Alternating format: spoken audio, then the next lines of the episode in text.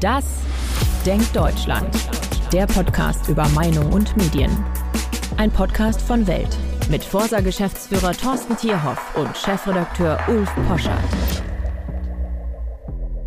Ja, guten Tag. Heute ist ein besonderer Tag, weil es kein Thema gibt, das mich so agitiert wie Auto und Verkehr und wie die Deutschen sich dazu verhalten.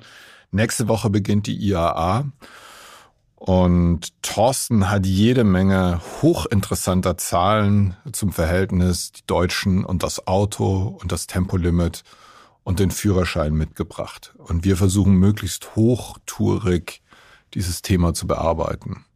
Ja, wir wollen insbesondere über Fragen der sogenannten Verkehrswende sprechen und haben uns dazu einmal angeschaut, wie die Menschen in Deutschland eigentlich äh, zu diesen Verkehrswende-Fragen stehen. Ähm, wobei mir in diesem ganzen Wende-Wahnsinn, äh, der ja durch die Medien und auch durch die Bundesregierung betrieben wird, manchmal gar nicht mehr so klar ist, äh, wohin sollen wir uns eigentlich noch genau wenden. Ja, ich glaube, das wissen Sie manchmal auch nicht. Es gibt ja eine vernünftige Verkehrswende, die können Sie, wie so oft, auf welt.de nachlesen. Ich habe unzählige Versuche formuliert, wie eine Verkehrswende vernünftig gehen könnte, ohne Tempolimit, aber mit der Lenkungsfunktion mehr für Radwege tun, ein Road Pricing zu machen. Ich glaube, das ist der Königsweg einer vernünftigen ökologischen Wende, indem man nämlich sagt, Staus sind das falsche Verhältnis von Angebot und Nachfrage. Die modernen Technologien ermöglichen ganz viel. Dann gibt's die Nachhaltigkeit von Oldtimern, von Vintage Car Culture in Italien, England, überall sieht man, dass man das so erkannt hat, dass alte Auto vor allem Hochkultur sind.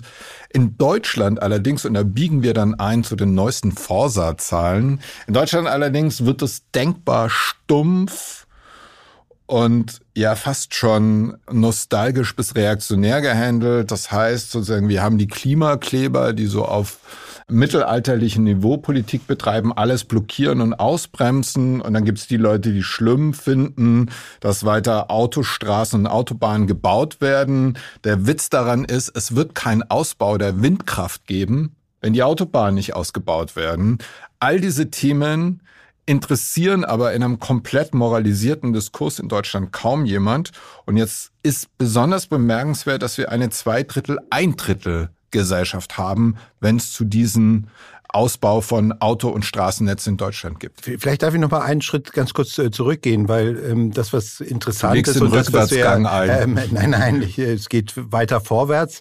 Aber es gibt sozusagen, wenn man die Menschen fragt, gibt es in vielen, vielen Umfragen einfach eine große Zustimmung zu bestimmten Projekten der sogenannten Verkehrswende, insbesondere wenn es darum geht, ähm, Absichtserklärungen abzugeben, den öffentlichen Personenverkehr auszubauen. Da sehen wir Mehrheiten von 80 Prozent und Ähnlichem, Bin ich auch dafür. dafür sind, auch Absolut. Fahrradstraßen und Absolut. Fahrradinfrastruktur auszubauen, gibt es ähm, hohe Befürworter.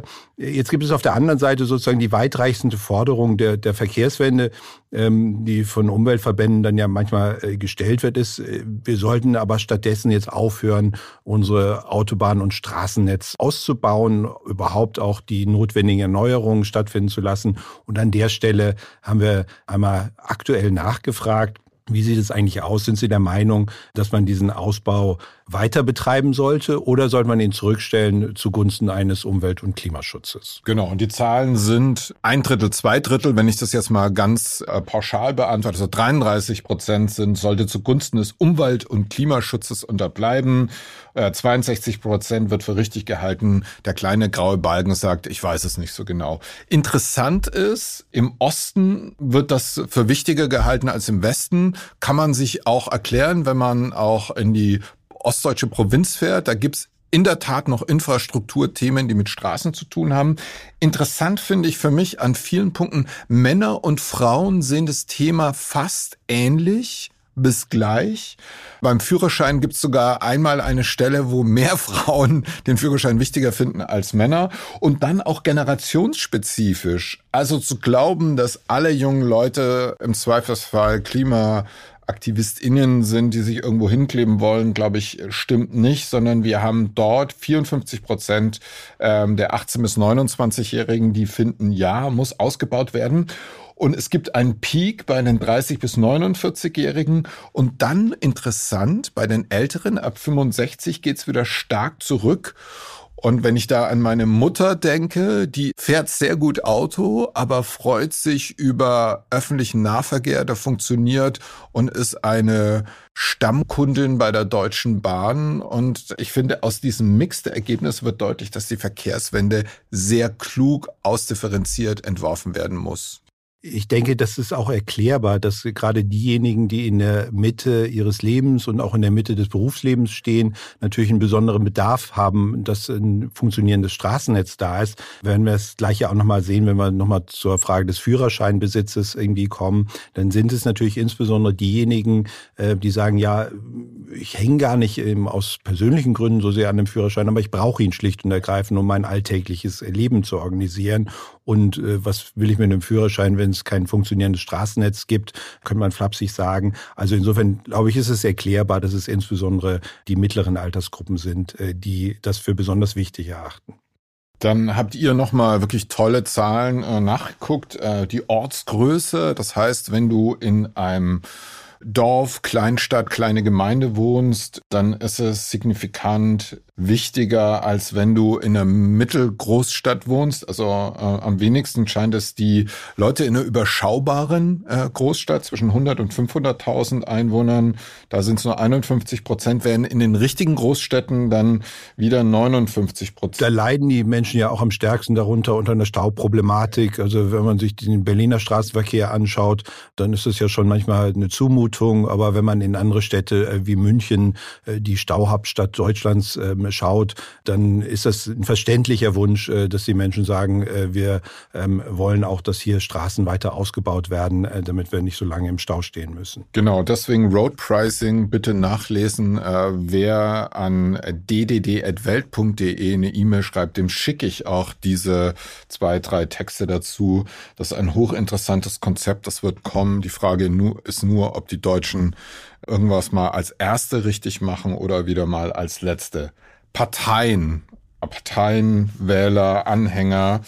Da ist natürlich wenig überraschend, dass die Grünen äh, nur 31, also ein Drittel der Grünen Wähler wollen, dass das Autobahn- und Straßennetz ausgebaut wird. Da sieht man ja auch die grünen Wahlplakate. Wenn eine sehr blonde deutsche, sehr deutsche Familie in ihrem Lastenfahrrad durch den Park rollt, dann sieht man lebensweltlich und auch kulturell den Hintergrund der Grünen Wähler so im Ideal und äh, dann gibt's so die großen Autofreunde bei der FDP, bei CDU, CSU und auch am deutlichsten bei der AfD. Ja, ich denke, das ist alles ähm, letzten Endes erwartbar, ähm, dass äh, natürlich äh, gerade bei den Grünen, äh, bei den linkeren Anhängern der SPD ähm, sozusagen der Wunsch danach irgendwie stärker die ökologischen Themen irgendwie in den Vordergrund äh, zu setzen, größer ausgeprägt ist, als das bei ähm, den bürgerlichen Parteien der Fall ist, wo das Auto, glaube ich, insgesamt ja ähm, auch äh, einen größeren Stellenwert spielt. Naja, bei den Berlin-Wahlen, wir haben ja darüber schon mal gesprochen, das ist ja auch eine absolute Privilegiertheit, wenn man die Miet- und Eigentumswohnungspreise kennt. In jenen Bezirken, in denen du arbeiten, also wer arbeitet in den innerstädtischen Bezirken? Schon mal eine krasse Auswahl. Wer kann sich dort leisten zu wohnen mit Familie und mit Lastenfahrrad? So. Und durch diese soziale Selektion kannst du, du kannst dir diesen, ich find's total geil, mit dem Fahrrad in die Schule, zur Uni, oder in die Arbeit zu fahren. Aber das ist für viele Leute, die sich nicht ein Haus, eine Wohnung weder zur Miete noch zum Kaufen leisten können, die müssen pendeln. Und insofern hat das auch, bildet das auch so ein bisschen ab, welche Wähler, welche Partei wählen können, ob sie sich das leisten können, sozusagen diesen ökologisch korrekten Lifestyle. Nochmal, nur dass da kein Missverständnis. Ich freue mich über jeden, so wie mein Tatsfreund Peter Unfried, Auto verkauft, fährt nur noch mit dem Fahrrad und öffentlichem Nahverkehr, finde ich alles vorbildlich. Mehr Leute sollten ihr Auto aufgeben, dann ist mehr Platz für die, die wirklich Auto fahren wollen. Aber ich glaube, da muss man ganz klar auch differenzieren, dass natürlich für viele das einfach nicht ein, ein, eine Entscheidung ist, die sie frei treffen können, sondern sie sind auf das Auto angewiesen. Und wir haben im letzten Jahr für die Deutsche Energieagentur einmal im Rahmen einer größeren Umfrage nachgefragt, was ist eigentlich das wichtigste Fortbewegungsmittel im Alltag? Und da sticht das Auto ganz klar ähm, für über 50 Prozent sticht das Auto raus. Sie sagen, das ist mein wichtigstes äh, Weit abgeschlagen dahinter kommt das Fahrrad und die öffentlichen Verkehrsmittel. Und ein kleiner Teil, das darf man immer nicht vergessen, die sagen, ja, ich gehe auch die meisten Strecken schlicht und ergreifend zu Fuß. Und das ist ja auch eine Gruppe, die häufig in der Diskussion um die Verkehrswende fast ganz vernachlässigt wird, die Fußgänger. Fast jeder ist Fußgänger und auch viele Menschen, zwei Drittel, gehen auch mal längere Strecken ähm, zu Fuß.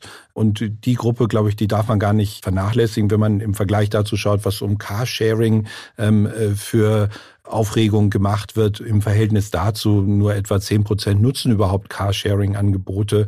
Ähm, und in der Befragung war es niemand, der gesagt hat, das ist eigentlich das hauptsächliche Verkehrsmittel, was ich nutze. Dann ist der Vergleich zu den Fußgängern, glaube ich, an der Stelle nicht ganz unberechtigt. Ja, äh, ich würde noch zu den 51 Prozent, die sagen, hauptsächliches Fortbewegungsmittel ist das eigene Autos, die 5 Prozent Dienstwagenbenutzer dazu addieren, weil das ist ja ein quasi eigenes Fahrzeug, was einem von der Firma spendiert wird. Und das macht dann insgesamt 56 Prozent. Zumindest gelegentlich genutzt. Das eigene Auto sind es 79 Prozent. Also sind bemerkenswerte Zahlen. Fahrrad ist noch so ein nice to have mit den 18 Prozent als hauptsächliches Fortbewegungsmittel. Aber auch da die Dinge verändern sich. Berlin ist eine Stadt, in der, wie ich finde, immer noch viel zu wenig für die Radfahrer getan wird. Ich bin äh, dafür, Parkraum deutlich zu verknappen und dafür Fahrradwege zu bauen. Ich glaube, man kann das Fahrradfahren in Berlin noch attraktiver machen. Ich bin dafür, dass wir zwingend machen für LKWs in den Großstädten diese Abbiegeassistenzsysteme, die kosten nicht mal 400 Euro, äh, würden jedes Jahr unzählige Menschenleben retten. Kurzum, nur bei aller Liebe fürs Auto vollkommen klar, die Zukunft muss sein, dass die Leute, die eben nicht Auto fahren wollen, die fahren ja auch nur Autos, also scheußliche Autos. Und ähm, gut, wenn die ihr Auto aufgeben und am Ende nur die fahren, die ein leidenschaftliches Verhältnis zum Autofahren haben, außer, und ich sehe an Thorstens Gesichtsausdruck, er missbilligt diese Polemik. Äh, nein, nein, dass ich, wir, ich, ich, dass wir, dass wir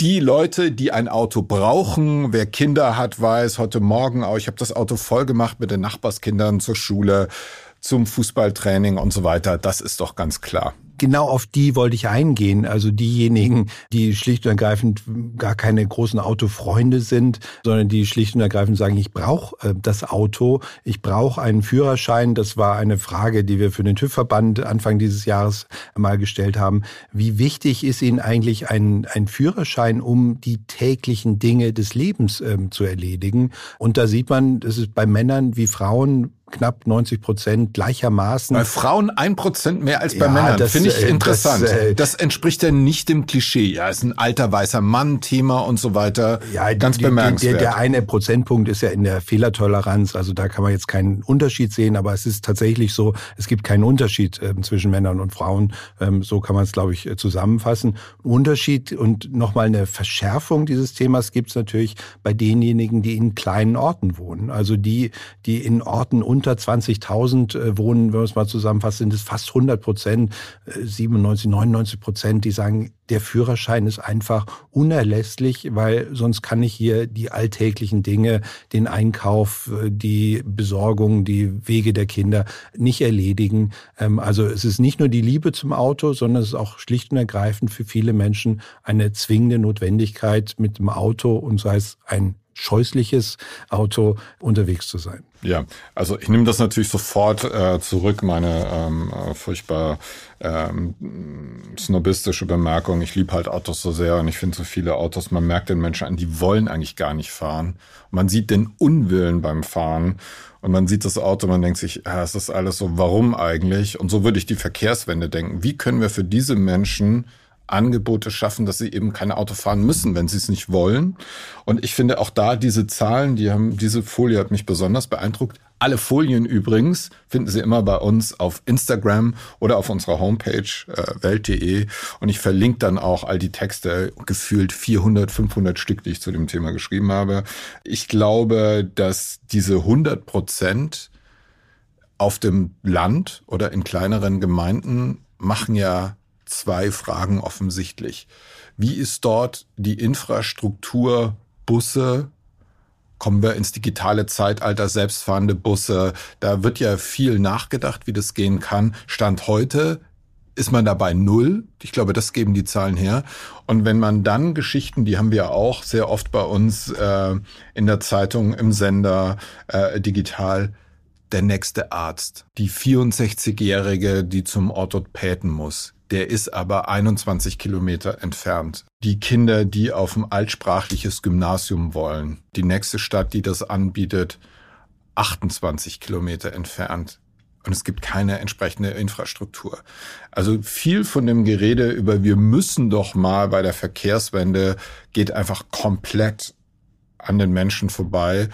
Und wie so viel von dem moralisierenden äh, Politikangebot, insbesondere der Grünen, es funktioniert nur, wenn man die Realität weitgehend ausblendet oder sie auf urbane Milieus verkürzt. Absolut. Und das, das sind dann ja auch die Hauptgründe, die genannt werden, ähm, wenn es darum geht, äh, warum besitzt man einen Führerschein? Das ist die Erwerbstätigkeit an erster Stelle mit 51 Prozent. Dann sind es eben die Dinge, die du schon erwähnt hast, irgendwie der Kindertransport, irgendwie um im Zweifelsfall in einer Notlage in der Lage zu sein, den Arzt zu erreichen. Das sind alles Alternativen und Gründe, die mit über 40 Prozent ganz oben genannt werden. Und äh, tatsächlich sozusagen dieser Fun-Faktor des Führerscheinhabens, ohne auf ein Auto angewiesen zu sein, der kommt an relativ tiefer Stelle. Ich habe ihn gar nicht bei, gefunden. Bei 16 Prozent irgendwie, die sagen, ich möchte einfach einen Führerschein haben, ich brauche aber eigentlich gar kein Auto, ähm, um einfach diese Freiheit äh, zu genießen. Es taucht da auf, aber wie gesagt, nicht an vorderster Stelle. Weil Autofahren einfach absolut geil ist. Ja.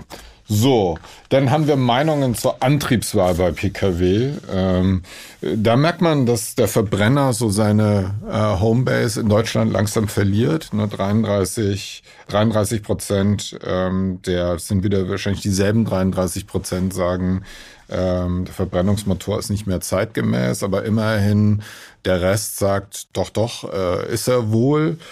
Und äh, es würden aktuell einem Verbrenner gegenüber einem E-Auto vorziehen, äh, 72 Prozent. Ja, ich denke, das muss man einfach schlicht und ergreifend da einsortieren, dass äh, natürlich äh, der Betrieb eines E-Autos immer noch mit fehlender Ladeinfrastruktur, mit mangelnden Reichweiten. Das sind viele Argumente, die natürlich dagegen sprechen, ein Elektroauto zu sprechen. Und, und sind ja auch unfassbar teuer. Und auch die Frage, sind sie wirklich ökologisch nachhaltig? Wie ist das mit dem äh, der Herstellung der Batterien? Ich glaube, da gibt es ja wenig ähm, gesicherte Erkenntnis darüber, wie soll das eigentlich funktionieren, wenn plötzlich äh, 80 Millionen Deutsche ein E-Auto fahren würden. Wo sollen eigentlich diese ganzen Batterien Batterien herkommen. Die werden kleine Kinder ähm, irgendwo in Afrika der, aus dem Berg wühlen müssen. Ja, das ist polemisch, aber ähm, verdeutlicht natürlich ähm, äh, das Problem. Also da gibt es eine berechtigte Skepsis, ähm, die dazu führt, äh, dass viele zwar sicherlich durch die öffentliche Meinung und die Medien getrieben sagen, ja richtig zeitgemäß, das wird es einem ja nicht mehr gemacht, irgendwie, dass ein Verbrenner noch zeitgemäß wäre. Ähm, und dann gibt es einen interessanten Kompromiss, den viele in einem Hybrid Hybridauto sehen, zu sagen, ja, dann tue ich etwas ähm, sozusagen für die Elektromobilität, ähm, habe aber, wenn ich dann doch mal eine längere Strecke fahren möchte, auch noch einen Verbrennungsmotor an Bord, ähm, um auch weiterzukommen. Ja, als jemand, ich habe das mal ähm, als Familienauto gehabt, einen milden Hybrid, ähm, da war ich nicht sonderlich begeistert. Nochmal zum Verbrenner. Also es ist auf jeden Fall ein Kostenthema. Ich finde ja besonders witzig, weil wir über die Wenden reden. Gibt ja die Energiewende und da haben wir ja auch so ziemlich alles verkehrt gemacht, was man verkehrt machen kann. und haben die AKWs abgeschaltet. Und ich gucke mir jeden Tag an, wo kommt denn unsere Energie her? Und da ist im Augenblick einfach tiefbraun, was wir hier in Deutschland, also wer seinen Tesla dann schön mit dem Kohlekraftwerk Strom ähm, betreibt. Das ist, also da, da können Freunde italienischer Sportwagen wirklich äh, jahrelang auf der Autobahn äh, bei 300 hin und her rasen und würden nicht so viel Dreck raushauen. Also das ist schon alles bemerkenswert, wie im Grunde genommen nur auch hier die moralische Geste zählt. Ich finde ja besonders fatal, das haben wir jetzt nicht befragt, aber es ist vielleicht mal ein Thema, das wir uns stellen können, die ökonomische Dimension. Die Chinesen haben gerade wieder betont, Verbrennerverbot bei denen erst 2000 2060. Wir machen in Europa diesen Popanz. Ich meine, die Chinesen lachen sich tot. Äh, gibt x Unternehmen, die verlagern ihre Produktion raus aus Europa. Und dann in Deutschland, dass wir, was die Abschaffung der Verbrenner, wo wir praktisch äh, mit Herrn Benz äh, die Erfinder dieses Prinzips sind, dass wir unsere eigene Stärke ökonomisch derart und unsere Homebase zerstören, das ist schon einfach einzigartig und da sieht man, dass diesem im Augenblick kulturell und medial dominierenden Milieus die Moral über alles geht. Ich glaube, dass das Erwachen kommt irgendwann, wenn man sieht, welche ökonomisch katastrophalen Folgen Deindustrialisierung und so weiter das haben wird. Also die IAA nächste Woche, ich verschlinge jeden Artikel dazu, da gibt's ja mehr Lastenfahrräder als Autos, Sportwagen so gut wie gar nicht mehr. Und das ist einfach so der deutsche Opportunismus, sich dem Zeitgeist so hinzugeben und einmal mehr viele, viele Medien, die das äh, so jubelnd begleitet haben, diese Art von Deindustrialisierung, die werden dann in fünf bis zehn Jahren sich fragen, wie konnte das passieren? Ja, ich denke, man sieht insgesamt ja an den Zahlen, ähm, dass die Menschen schnell dabei sind, äh, wenn Infrastruktur verbessert werden soll. Also das ist genau dieser Punkt. Also wenn mir jemand verspricht, dass äh, die Bahn äh, zuverlässiger fahren soll, dass die Bahnstrecken ausgebaut werden, ähm, dann gibt es einen breiten Konsens ähm, dazu. In dem Moment, wo sozusagen Maßnahmen ergriffen werden, die mich einschränken, auch das Thema Road Pricing, was du angesprochen hattest. Wir hatten es mal in einer Befragung für die Stiftung Lebendige Stadt im letzten Jahr. Da ist mal nachgefragt worden, was würden Sie eigentlich von einer City-Maut für Innenstädte halten? Da gibt es nur eine ganz, ganz geringe Zustimmung, 15 Prozent, ähm, die sagen, ja, das könnte ich mir vorstellen. Liegt aber sicherlich auch daran, ähm, dass es natürlich völlig unklar ist, wie wäre ein solches Konzept. Wäre es nur eine zusätzliche Belastung für die Autofahrer oder gäbe es eben an anderer Stelle auch eine Entlastung? Ich glaube, das kann man anhand dieser dieser Zahl noch nicht sagen, dass es da eine grundsätzliche Zustimmung oder Ablehnung äh, gäbe, ähm, weil schlicht und ergreifend es kein Konzept dazu auf den Tisch gibt. Also wir, ähm, wir kriegen ja schon gewählt, wir sollen langsam zum Ende kommen. Ich höre aber von ganz vielen klugen Zuhörerinnen und Zuhörern, sie hätten es immer gerne ein bisschen länger. Also machen wir ein bisschen Sabotage unserer Zeitplanung. Äh, man kann sagen, Verbesserung ist gut, Verbote sind schlecht, wird da so angedeutet. Ich will noch ein letztes Argument für das Road Pricing. Das ist nämlich nicht eine City-Maut im Klassischen klassischen Sinne, sondern das sagt einfach, wenn du zu den Zeiten fährst, in denen die Straßen nicht überlastet sind und stauig sind, kann eine Straße for free sein. Wenn du aber in der Rush Hour unbedingt diese Straße fahren willst, zahlst du den zehnfachen Preis, um es jetzt mal ganz pauschal zu machen, dass man, wenn man dadurch, also wer die CO2-Ausstoß von Staus kennt, frage ich mir immer, ob die letzte Generation schon einmal angeguckt hat, was sie damit eigentlich CO2-mäßig anrichten. Wer weiß, wie schädlich äh, der CO2-Ausstoß durch Staus ist, wie die Suche nach Parkplätzen ein Drittel des CO2-Ausstoßes in Städten ausmacht, da ginge eine digitale, vernünftige Lösung jetzt schon hervorragend. Und das ist für mich das Deprimierende als jemand, der Technik und Technologie und Freiheit mit Auto gerne zusammendenken möchte, wie wenig uns dem einstigen Land der Dichter und Denker, der Tüftler und Ingenieure einfällt und wie, wie, wie gesagt, wie stumpf Verkehrs- und Klimapolitik gedacht wird. Und ähm, das wird halt vor allem in den Medien von Fahrradfahrenden Innenstadtbezirk äh, BewohnerInnen äh, betrieben. Und das ist einfach, das sieht man, die denken so weit nicht, weil es auch genügt einfach zu sagen, ja, ich fahre Fahrrad und Autofahrer sind schlimm. Vielleicht eine Sache, die ich zum Schluss ganz interessant finde, nämlich ähm, um nochmal auf die Fußgänger ähm, zu sprechen kommen. Und wir sind ja alle letztendlich in irgendeiner Situation auch mal Fußgänger. Da finde ich eine Frage ganz interessant. Wodurch fühlen sich Fußgänger eigentlich am meisten beeinträchtigt in ihrer Sicherheit? Und man könnte immer denken, es wären die Autofahrer oder vielleicht Lkw-Fahrer. Das ist ja auch bedrohlich, wenn man an der Ampel steht und da fährt ein großer Lkw an einem vorbei. Es ist aber tatsächlich so, dass die Fußgänger sich am ehesten durch die Fahrradfahrer und durch die E-Scooterfahrer beeinträchtigt fühlen. Also auch da ist eigentlich der eigentliche Konflikt ähm, der Innenstädte, dass Radfahrer sich auch mit Fußgängern ähm, in Konflikt kommen und nicht nur mit Autofahrern. Und ich glaube, auch an dieser Stelle braucht es einfach kluge Verkehrskonzepte, um die Verkehre tatsächlich zu entzerren und nicht zu glauben, dass man auf der gleichen Straße Fußgänger, Radfahrer ähm, und Autofahrer nebeneinander ähm, her bewegen könnte, auch wenn kein Platz dazu da ist. Ja, so, dann kommen wir zum Schluss und haben Gott sei Dank wenig über das scheußliche Thema Tempolimit gesprochen. Das ist in Ost und West gleich beliebt, nämlich ungefähr äh, 58 Prozent sind mittlerweile dafür. Äh, bei den äh, grünen Wählern sind 77 Prozent die neuen SPD-Wähler wird ja jeden Tag weniger. Ähm, das sind die, die nicht mehr Gerhard Schröders Autoliebe teilen. Ähm, da sind es mittlerweile erschreckende 66 Prozent. Ja, das ist eine Frage, die wir inzwischen sehr regelmäßig immer mal wieder für das RTL NTV Trendbarometer stellen. Zuletzt letztes Jahr im August. Ähm, und es deutet sich da doch über die letzten Jahre einfach eine Mehrheit äh, dafür an, dass die Leute sagen, ja, ein Tempolimit von 130 auf Autobahnen, dem würden sie zustimmen. Genau. Genau, also es sozusagen trifft sich ja auch mit dem antifreiheitlichen Zeitgeist und äh, 32 Prozent der FDP-Wähler finden es nur eine gute Idee, also nicht mal ein Drittel. Äh, aber auch bei CDU und CSU-Wählern, es sind ja auch sehr viele Ältere dabei, die erschrecken sich über alles, was über 100 geht, merkt man bei manchen Debatten in der Union. Und die waren mal auch eine Bastion der Freiheit, sind es nicht mehr. Ich kann nur hoffen, dass das Tempolimit nicht kommt. Ich glaube, die Garanten in der Koalition sind die FDP. Und es wird sehr interessant zu sein, ob es dann ausgerechnet eine CDU-geführte schwarz-grüne Koalition wird, die das einführen muss. Ähm, dann wähle ich nie mehr die Union. Okay, das ist eine Drohung ähm, zum Schluss in Richtung Union äh, gerichtet ja, was eigentlich sich hinter der Verkehrswende verbirgt, das konnten wir auch nicht aufklären. Aber ähm, ich glaube, das ist auch eine Aufgabe, die wir an die Politik äh, delegieren müssen, äh, zu sagen, was ist eigentlich genau das Konzept, ähm, was verfolgt werden soll. Absolut. Und wie gesagt, äh, auf Welt.de, wir schreiben da sehr viel. Und wir schreiben übrigens sehr differenziert. Wir haben auch ganz viele Kollegen, die das ganz anders sehen. Das ist ja auch klar. Ähm, ist uns ein wichtiges Thema. Und wie gesagt, wer an ddd.welt.de schreibt und sagt, er würde gern mehr hören, lesen, äh, der kriegt von mir auf jeden Fall eine Antwort. Vielen Dank und eine schöne Woche. Und vielen Dank auch von meiner Seite.